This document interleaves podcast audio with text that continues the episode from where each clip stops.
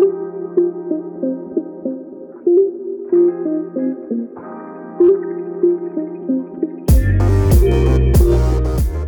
Hola amigos de Escala Guía de Vida, mi nombre es Álvaro. Mi nombre es Karen. Y le mandamos un saludo muy especial y muy cálido a nuestros escalitas que nos están sintonizando. Muchas gracias, la verdad nos está dando mucho gusto que la, vemos más reacciones, vemos más comentarios acá, Karen, ¿no? ¿Cómo ves? eh? De verdad estamos muy emocionados y muy a gusto de que chicos estén escuchándonos. Esto les va a ayudar mucho porque sabemos lo importante nosotros escucharlos a ustedes también. Exactamente, y recuerden que esto es Escala Guía de Vida. Y pues hablar de estos temas, no sé qué bien interesantes, relacionados obviamente con la violencia, porque hay que recordar chicos que Escala Guía de Vida, lo que nos dedicamos siendo fundación, es a erradicar la violencia. O sea, esa cosa que la verdad ahorita lo vemos en los noticieros, tantas cosas, pues eso es lo que estamos erradicando. Sí, sobre todo pensar que violencia este, en la familia, violencia en pareja, violencia hasta contra ti mismo, así, violencia a tu vaca. Ah, no, eso no, ¿verdad? Pero bueno, pero bueno, Todo es violencia. todo es violencia, pero vamos a erradicarla. Eso es lo interesante y lo importante de nuestra misión, ¿no? Exactamente. Y relacionado con esto, Karen, que estamos mencionando y que mencionas bien interesante de la violencia, ¿tú sabías que a veces la crítica puede ser violenta? Ah, caray. Ah, Pero, no se lo esperaba. pero ¿y la crítica constructiva qué onda? La crítica constructiva, interesante que lo menciones, porque les voy a decirles un, un dato bien interesante. Quiero un redoble de tambores por ahí. la crítica, no existe la crítica constructiva. Pam, pam, pam. Y no digo que no sea un término, o sea, porque eso sí existe. Digo, ahí en la, en la Real Academia de la Lengua, si nos vamos a poner un poquito filositos, pues obviamente que sí existe la, la crítica constructiva. Pero ¿a qué nos referimos que como tal no existe la crítica A su constructiva? esencia. Exactamente. Sí. Porque, ¿Y tú por qué piensas que no existe la crítica constructiva? Bueno, bueno, para, para ejemplificar un poquito lo que me comentas, tengo aquí, chicos, una adivinanza para todos ustedes. Eh, bravo, una Bravo, adivinanza. bravo. Venga, venga. A ver, a ver, a- a ver, el primero que me conteste le vamos a dar un pase totalmente gra- Ah, ¿verdad? Bueno, eso será después, chicos. Pero. Ahorita también después vamos a comentar un poquito más no, adelante. Sobre todo cuando tengamos los lives. Exactamente. En los lives sí vamos a dar premios, ¿eh? Eh, Así que estén atentos. ¿eh? Así que chicos, chicos, bueno, aquí viene mi adivinanza. ¿Cuál es un regalo que a todo el mundo le encanta dar, pero que a nadie le gusta recibir? Eh, te voy a decir una cosa, Ah, ¿verdad? Oh, no, no. Se llama la crítica. ¡Oh! ¡Tin, tin, tin! Tienes Gracias. premio, te toca el Uh. premio. Bueno, chico, este, después hablamos de tu premio. Ah, muchas gracias. Vamos a hablar de la crítica. La crítica viene del latín criticus. Identifica la opinión, examen o juicio que se formula en relación a una situación, servicio, persona u objeto. Es la parte ahora sí que científica de esto. Pero bueno, lo importante es también definir qué es y qué no es una crítica, ¿no, Álvaro? Exactamente, Karen. Y qué bueno que lo mencionas. La crítica se divide en opinión, en crítica con argumentos y crítica para hablar mal. Híjole, está, está canijo esto, ¿eh? Em, la opinión, o sea, todos sabemos que nosotros pues decimos opiniones, o sea, es algo normal de ser humano. Y lo interesante es que la opinión como tal, ¿sí? Se dice desde una perspectiva personal. ¿eh? Subjetiva. Exactamente. Pero entonces eso no es crítica, una opinión. Puede haber, puede haber en algunos casos una crítica que contenga la cuestión con opinión y eso se llama crítica para hablar mal muchas veces. A ver, por ejemplo, por ejemplo, a ver, te tengo una opinión. A ver, a ver, eh, el... Ay. Sáltalo, sáltalo, sin no, miedo, no, no, a sin ver, miedo. ver, es que, es que me da cosa, la verdad, porque siento a Es que- decir algo para hablar mal. O sea, por ejemplo, decir, ay, pues es que la película X no me gustó. Ajá, exactamente, exactamente. Eso es, eh, digamos que es una opinión. ¿sí? Ajá, porque es mía, ¿no? De a Sí. mí no me gustó. Pero, ¿sabías, Karen, que eso sigue siendo opinión? Eso sí, eso sí es opinión. Exactamente. Ahora, y si digo, ay, es que la película está fea. Exactamente, porque también tiene mucho que ver con qué, con qué sentido decimos las cosas. Porque date cuenta que hasta tu tono cambió, si te diste cuenta. Sí, pero entonces lo segundo es, ¿igual la opinión o...? O sea, es mi opinión, ¿no? No, ¿No? no, Pero es mi opinión, ¿no? O sea, está fea la película. No. Porque en ese momento que digamos que tú no, tú no hablas desde tu punto de vista, o sea, por ejemplo, una, una forma para decir una opinión sería, oye, yo pienso o yo creo, ¿sí? O sea, yo creo que la película tal, o sea, no, o sea, no estuvo, no me gustó, Sí. O sea, a mí, a Ah, mí me gustó. O sea, mi, el efecto que tiene en mí es una opinión. Exacto. Ok, chicos, entonces, a ver, a ver, para... para a ver, porque esto está muy revuelto y está un poquito complicado y vamos a poder dividirlo bien. Yo entendí, chicos, por lo que me comenta aquí Álvaro, que, a ver, la opinión es cuando nosotros decimos, a mí me parece, me gustó, yo me sentí con, o sea, con esta cosa, yo me siento así. Entonces es subjetivo porque es muy mío. Yo a mí me hace sentir de una manera. Pero el hecho de decir que está fea una película, no estoy diciendo cómo me hace sentir. Estoy ya criticando a la película. Estoy diciendo, esta película es de esta manera. No cómo me hace sentir. Y lo importante, Karen, es que aquí estamos buscando hacer una eh, generalización. ¿Sí? Ajá. También es algo, un, un dato ahí bien importante, ¿sí? O sea, hay cosas que eh, obviamente pues están mal, ¿no? Y también se dice, ¿no? Pero muchas veces la crítica para hablar mal lleva una cuestión como más eh, emocional. Pero realmente, ¿cuáles son los efectos de una crítica para hablar mal? Porque vamos a ser sinceros, a veces di- uno, unos, mucha gente, y mucha gente que conozco, se justifica diciendo, ay, pero pues es verdad, pues es un, es un flojo, nunca se levanta, siempre llega tarde. O sea, y me puede decir que es verdad, pero ¿cuál es el efecto que provoca esta crítica, Álvaro? Y ahí viene algo muy importante. Y qué bueno que lo mencione. Y para los ascalitos, o sea, es muy importante esto. La crítica para hablar mal, muchas veces, lo que hace es destruir, ¿sí? O sea, y ojo, o sea, toda la crítica lo que busca en el fondo es cambiar las cosas, Ajá. ¿sí? Pero el problema es del efecto o la suavidad que le tenemos que dar a las cosas que decimos. O sea, ponerle un poquito de anestesia, ¿no? O sea, las cosas para no llegar a ser crueles. O sea, la crítica es como una vacuna, pero esa vacuna puede tener veneno o puede tener a lo mejor la cura de tus problemas.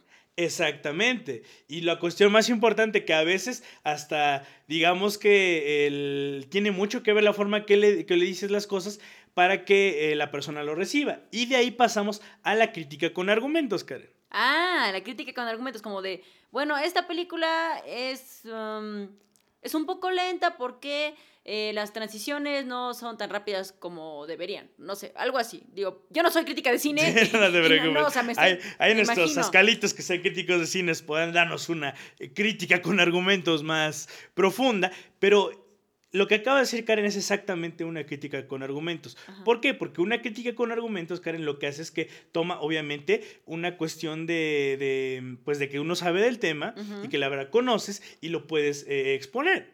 ¿sí? Ok. Y entonces, bueno, vamos a nuestro siguiente punto, ¿no? O sea, Exactamente. A ver, ya sabemos, chicos, que es una crítica. A ver, acuérdense que hay opiniones que esas no son críticas. Esas son cosas muy subjetivas que nosotros sentimos respecto a las cosas de la vida. Esa es la primera. Esa es nuestra opinión. Y ya, críticas hay dos. La crítica para hablar mal y la crítica con argumentos, ¿no, Álvaro? Exactamente. De ahí, a ver, a ver, a ver. Ok, ya sé que es una crítica, pero a ver, ¿qué necesito yo para recibir una crítica? Exactamente. Y aquí viene la cuestión muy importante. Para recibir una crítica tenemos que tener ciertos puntos para poder recibirla bien. Uno de ellos es una buena autoestima. Una buena autoestima Sí. para recibir una crítica. Exactamente. Bueno, o sea, pero es que si alguien me dice algo que me, o sea, como si me hace molestar o me hace daño o siento que está metiendo con mi persona. Es que la autoestima, porque te voy a decirte algo interesante, muchas veces pensamos que tener buena autoestima es a tener alta autoestima. Y sí se maneja así, pero más que nada, tener una buena autoestima es tener un equilibrio. O sea, saber cuáles son nuestros defectos y nuestras virtudes. Entonces una buena autoestima es un equilibrio. Exactamente. Y si llega alguien con una persona que me dice, no, pues es que tú estás gorda. Porque a veces nos duele a las mujeres, la verdad. Sí, si nos hace híjole. pensar, hasta este, ahora sí, varita de nardo, te duele que te digan que estás gorda, la verdad. Sí, es un tema, la verdad. cosas Pero, sí. pero si yo digo, oye, pero pues estoy haciendo ejercicio, ¿no? Como que tu comentario, pues, pues gracias, pero pues, eh, ¿no? Y eso también tiene que ver el autoestima con el control emocional. Entonces ya tenemos dos puntos. Exactamente. El primero, Ok. ah, si quieren, anótenlo ahí. eh, ascalitos queridos, anótenlo ahí y lleven ahí su listita. El primero es autoestima, el segundo es control emocional. Karen, ¿por tú por qué piensas que es importante el control emocional? Bueno, más que nada el control emocional porque me pueden decir que estoy gorda y en ese momento yo ya sentí que el cerillito vino y yo soy la bomba y capú. Sí, y ya casi casi te vas a agarrarte del pelito y te vas a dar unos... Mm. Bueno, eh, bueno, bueno, eso depende, depende, porque te voy a decir que tanto me pueden hacer enojar como me pueden hacer llorar. Exactamente. O sea, digo, también puede ser. Exactamente. Bueno, nosotros no, caballeros que nos digan, no, es que la verdad, mira, el informe que me entregaste, híjole, está, pésimo. Ujole, en ese momento quieres ahí reventarte a tu jefe. Te duele ¿a el no? ego, te duele el ego. ¿A poco no? ¿Eh? Sí. Claro que sí. Y viene el control emocional. ¿Por qué? Porque, mire, imagínense que cuando dicen una crítica es un cerillo y van a prender una bomba, casi como dices, Karen. Y lo que tenemos que hacer con el control emocional es, es apagar esa bomba para que no explote. Es que mira, te voy a decir algo, Álvaro. Siempre hay gente que me ha dicho, es que yo soy de mecha corta. Y, y te voy a decir algo, yo no creo que haya gente de mecha corta. Yo creo que la mecha de todos es igual, pero lo que pasa es que hay gente que le echa agua para apagar esa mecha y hay gente que le empieza a echar aire para que se prenda más rápido. Claro, y la verdad, o sea, pues la verdad, hay veces que no sabemos o nos cuesta que ahorita vamos a dar unas técnicas, o sea, para Ay, estas, cosas, así que no se preocupen. No, O sea, pensamos que vamos a apagarlo y le echamos más aire, pues se va a prender peor, ¿no? Pues claro. Exactamente. Y vamos a continuar con el tercer punto, que es autoconocimiento. Autoconocimiento. Exactamente. Bueno, pues el autoconocimiento creo que es muy importante también de, de- Algo que tú me comentabas la otra vez que estábamos ahí platicando en el cafecito. Me acuerdo que me decías sobre que eran como piezas de rompecabezas, ¿no? Exactamente. Que muchas veces cuando alguien llega y te dice, oye, es que estás gordo, y brother, te ves al espejo y dices, ay, creo que sí he estado en esta cuarentena comiendo mucho pan. Y la verdad, como dices que en el autoconocimiento, muchas veces cuando nosotros sabemos quiénes somos y cuáles son nuestros rompecabezas, y obviamente a todos nos faltan piezas. Claro. ¿sí? O sea, por eso la crítica también, o sea, también es importante, ¿sí? Porque nos ayuda a crecer, ¿sí?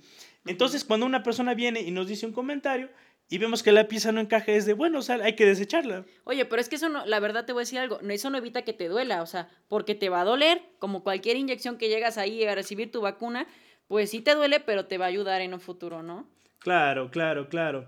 Ahora, y vamos a pasar a la cuestión bien, bien importante, Ajá.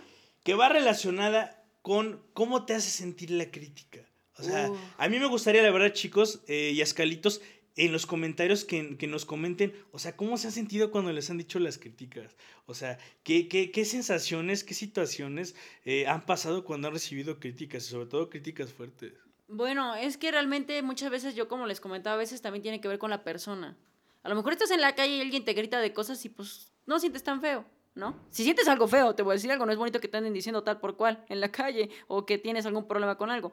Pero a veces depende de la persona, ¿no? También y de cómo estoy yo, ¿no? O sea, lo que nos comentaba los tres puntos. A ver, chicos, los tres puntos de salvación para recibir crítica, recuerden.